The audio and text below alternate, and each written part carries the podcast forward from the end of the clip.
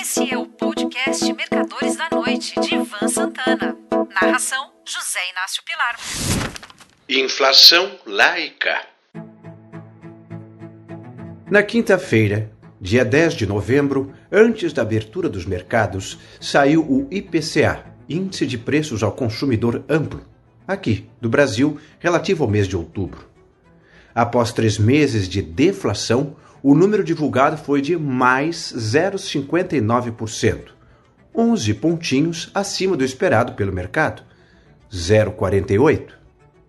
Daqui para frente, ao que tudo indica, os números mensais deverão ser positivos, porque o represamento e até a redução artificial de preços pré-eleitoral foi contabilizado nas estatísticas.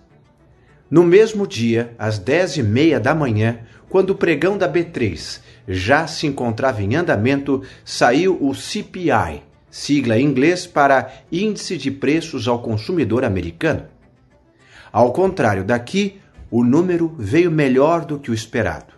Deu mais 0,4%, contra uma expectativa de mais 0,6% sinal de que a inflação por lá pode estar começando a ceder, o que tornaria o gavião do Fed mais manso.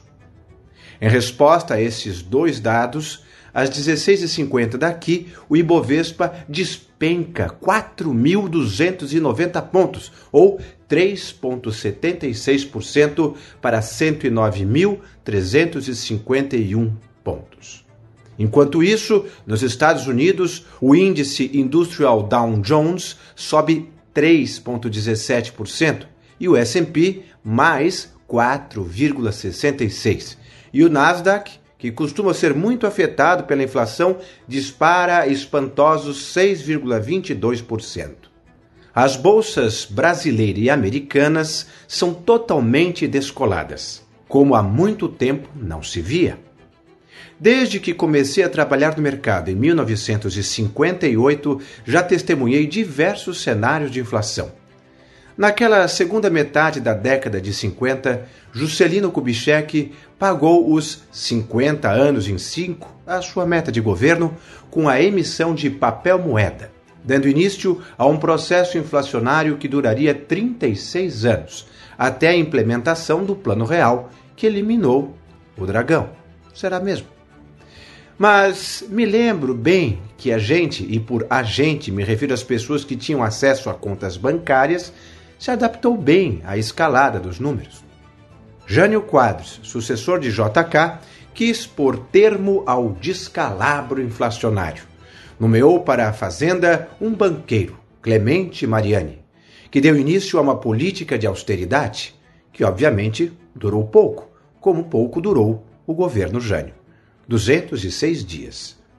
Uma das predileções de João Goulart, o Jango, vice e sucessor de Jânio Quadros, era dobrar o salário mínimo para acalmar os sindicalistas que o cercavam.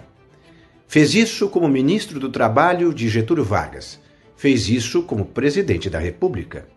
Com essa política frouxa, a inflação Jango deixou de Juscelino na poeira o maior número de JK foi 39,4% em 1959, contra 60% de Goulart. Nos tempos de governo militar, a alta de preços pode ser dividida em duas fases, antes e depois do primeiro choque do petróleo. A menor taxa de inflação ocorreu no ano de 72, o governo Médici, 15,7%. Após a guerra do Yom Kippur, em outubro de 73, os preços começaram a subir mundo afora. O Brasil não foi exceção. Muito pelo contrário, revelou-se um grande destaque. De lá até o advento do real, em julho de 94, passou a haver duas classes de brasileiros. Os que protegiam da inflação aplicando no open market e os menos favorecidos, que não tinham nem conta em banco e tão logo recebiam seus salários, corriam para os supermercados. O próprio real, de início cotado ao par com o dólar e mais tarde perdendo valor gradualmente através de bandas cambiais fixadas pelo Banco Central, enfrentou desafios. A primeira dessas tormentas ocorreu a partir de 1997, quando houve uma série de ataques especulativos contra moedas de diversos países, começando com os tigres asiáticos, passando pelo México e desembarcando no Brasil em 1999. Nessa ocasião, durante o governo FHC, três presidentes se sucederam no Banco Central num pequeno espaço de tempo. Gustavo Franco, que defendia um real ancorado no dólar, política que quase esgotou nossas reservas cambiais. Francisco Lopes, que surgiu com uma fórmula de banda diagonal endógena que ninguém entendeu. E Armínio Fraga, que adotou o sistema vigente até hoje de câmbio flutuante. Durante todo esse tempo, os números de inflação brasileira se assemelharam ao dos países desenvolvidos. Dois dígitos ao ano, como ocorreu em 2002, o último de Fernando Henrique, e que pode ser considerada a inflação Lula futuro, e no início do segundo mandato de Dilma Rousseff, por causa da liberação de preços e tarifas represadas. Além disso, sim, tivemos a inflação Covid-19, contra a qual o Brasil e o mundo lutam até hoje. Podem ser episódios esporádicos. Tomara. O momento atual é de preocupação.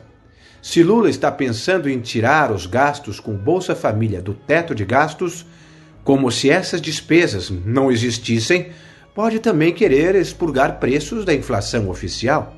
Delfim Neto e Mário Henrique Simonsen fizeram muito isso por ocasião dos governos militares. Portanto, repeti-lo seria um total retrocesso.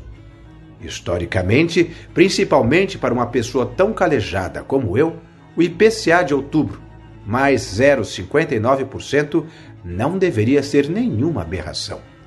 Só que o mercado não gostou. Tanto é assim que a B3 está despencando brutalmente nesta quinta-feira. E não gostou porque sabe que os preços foram novamente represados no governo Bolsonaro com fins eleitoreiros. Resta o consolo de saber que temos um Banco Central independente, cuja diretoria só deve mudar em 2024. Até lá, suponho que prevaleça o bom senso. Caso contrário, bem. Vamos aguardar os acontecimentos antes de augurar tragédias.